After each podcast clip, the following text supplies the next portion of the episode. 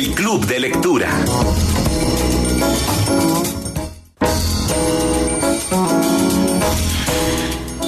Llegó la sección más popular de este programa. Buenos días, Andrés. Buenos días, Adriana.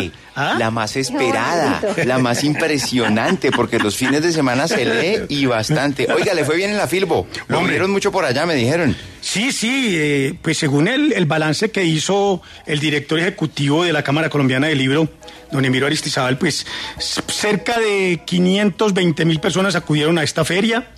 Eh, fue, era la número 34 eh, se habla también de unos 500 invitados internacionales, fueron más de 1.600 eventos que se realizaron durante los 14 días de la feria. O sea que el balance, según los organizadores, fue muy positivo. Además, hay una, hay una especie de contradicción, Andrés, Adriana y nuestros oyentes. Resulta que cuando se presentó en la feria del libro y que Corea de, Corea, la República de Corea iba a ser la invitada de honor, yo en esa rueda de prensa dije, me imagino que van a invitar a Jun Chul Han. Le cuento que a mí no me, no, o sea, o lo pronuncié mal, o el embajador me dijo, este señor no lo conocemos. Pues resulta que durante la feria, el libro que más se vendió fue de Jun Chul Han, que ¿Ah, es, exactamente, eso fue lo más curioso, fue el libro más vendido eh, este hombre es conocido porque, primero que todo, es un filósofo. Y es el filósofo que está de moda. Digo que está de moda porque nosotros siempre leemos a través de las de, internet, pues siempre lo que dice Chomsky, lo que dicen muchos de los filósofos que están al tanto de lo que sucede en el mundo.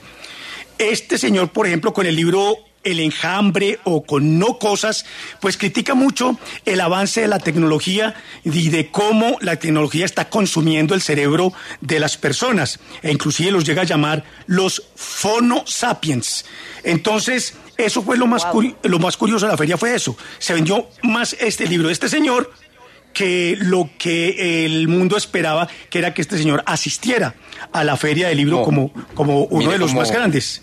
Mire cómo se reacciona, pues Corea es el país más avanzado tecnológicamente hablando y seguramente ese dispositivo celular que usted en este momento tiene en la mano es fabricado en Corea, calcule. Exactamente, eso es lo contradictorio, pero bueno, de todas formas, según los organizadores de la feria, fue un éxito después de ese bache de dos años eh, en, en virtual, pues ahora la gente se reencontró. Lo más interesante para mí que estuve varios días allí fueron los conversatorios, sin duda alguna, porque ya lo otro pues viene por añadidura.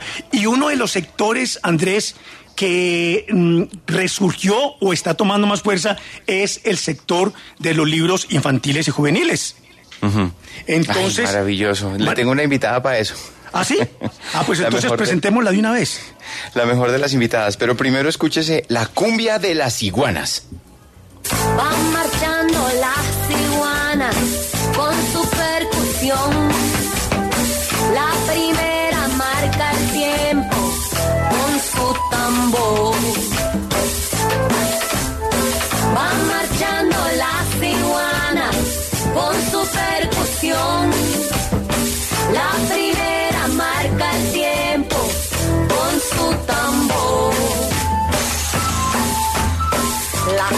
La cumbia de las iguanas, una mujer que es pianista, escritora, ilustradora, diseñadora y sobre todo creadora de mundos fantásticos desde los valores y también desde la conservación de nuestros propios animales y medio ambiente.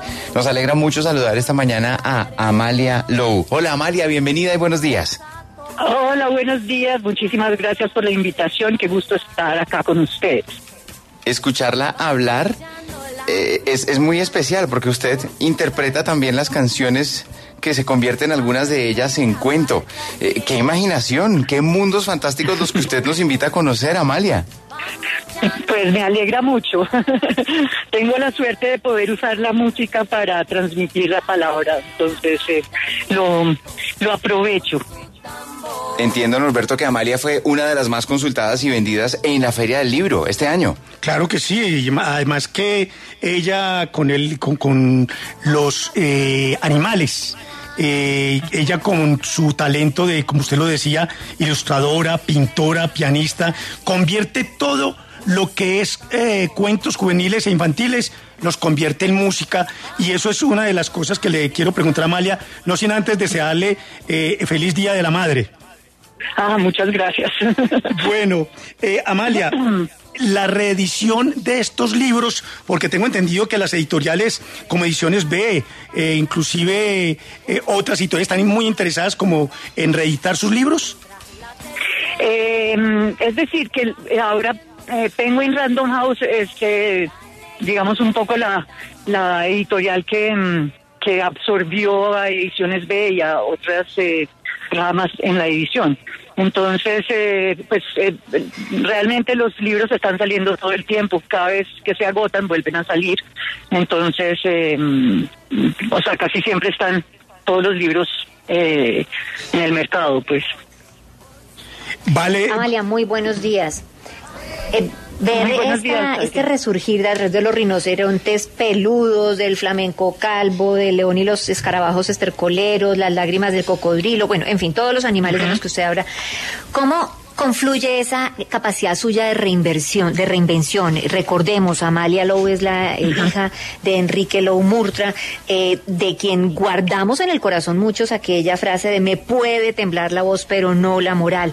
¿Cómo toda esa reinvención de la crisis de la partida eh, absurda de su padre, el asesinato, del haber sido música y dejar de serlo justamente también por condiciones emocionales, cómo toda esa reinvención y esa navegada por las noches oscuras del alma eh, terminan creando estos mundos mágicos posibles y amorosísimos para los niños? Pues eh, yo creo que es el mismo espíritu de mi papá, su, su honestidad, su transparencia, su amor, su ternura. Eh, eso quedó, eh, eso es lo que quedó después de su muerte en, en mi alma, digamos. Entonces, eh, pues a pesar de la- del dolor, del trauma, eh, de, de esa oscuridad, pues yo sabía que tenía que seguir de alguna manera el camino de mi papá.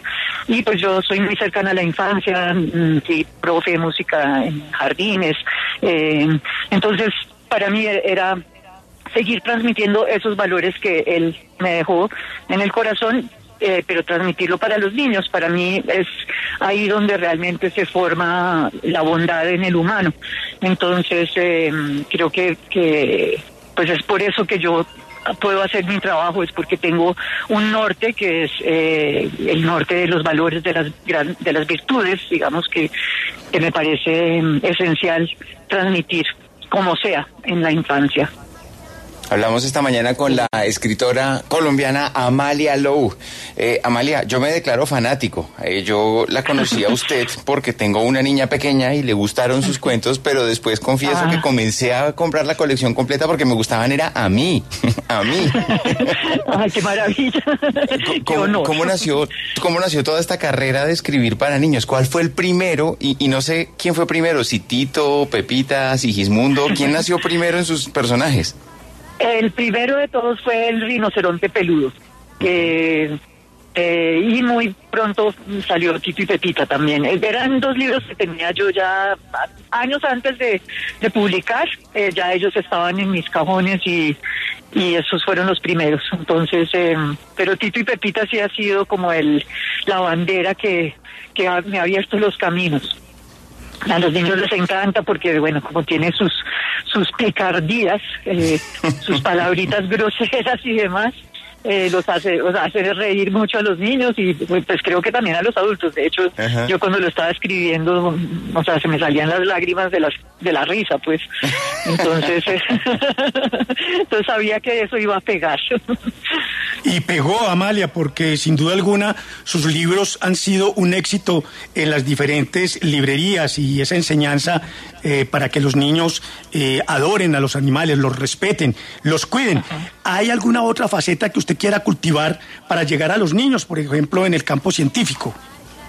Eh, pues sí, últimamente el último libro que saqué tiene presenta varias aves colombianas.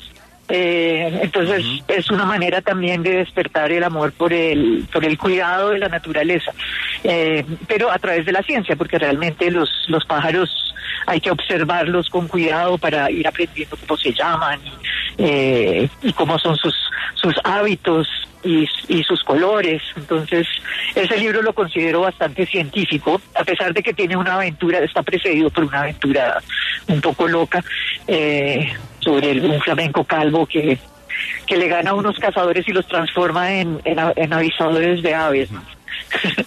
Entonces, eh, sí, esa parte científica también me gusta mucho y, ese libro también me ha acompañado con unos títeres que se pueden hacer en casa. Entonces, al hacerlos también uno aprende mucho de física, eh, cómo hacer para que el, móvil se mueva realmente, mueva las alas y que uno lo tenga prácticamente que tocar.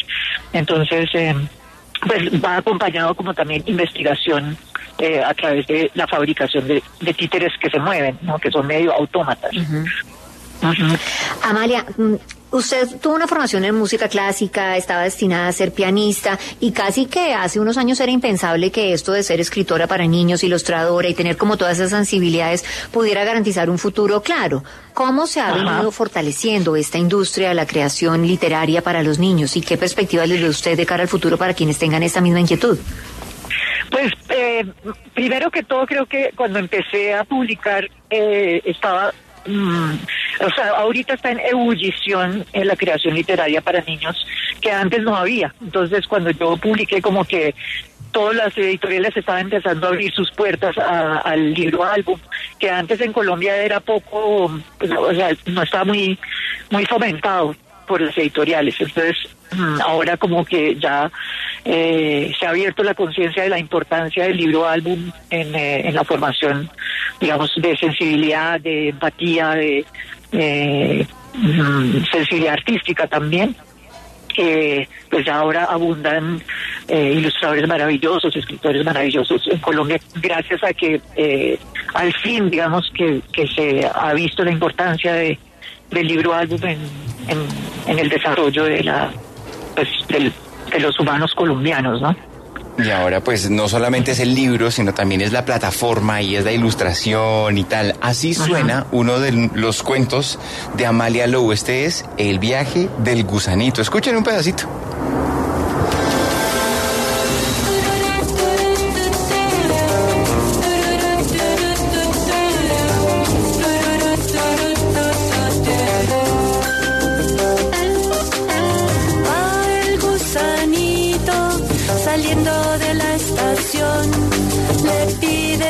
Muchos bichos que les dé un aventón.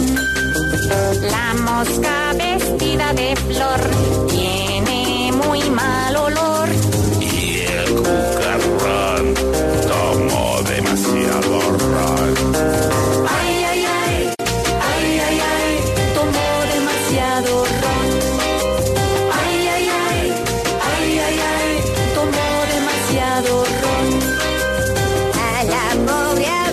entonces van todos los bichitos encima del gusanito y después no les quiero dañar el cuento. Amalia, ¿qué combo el que la acompaña y que le compró el cuento, no?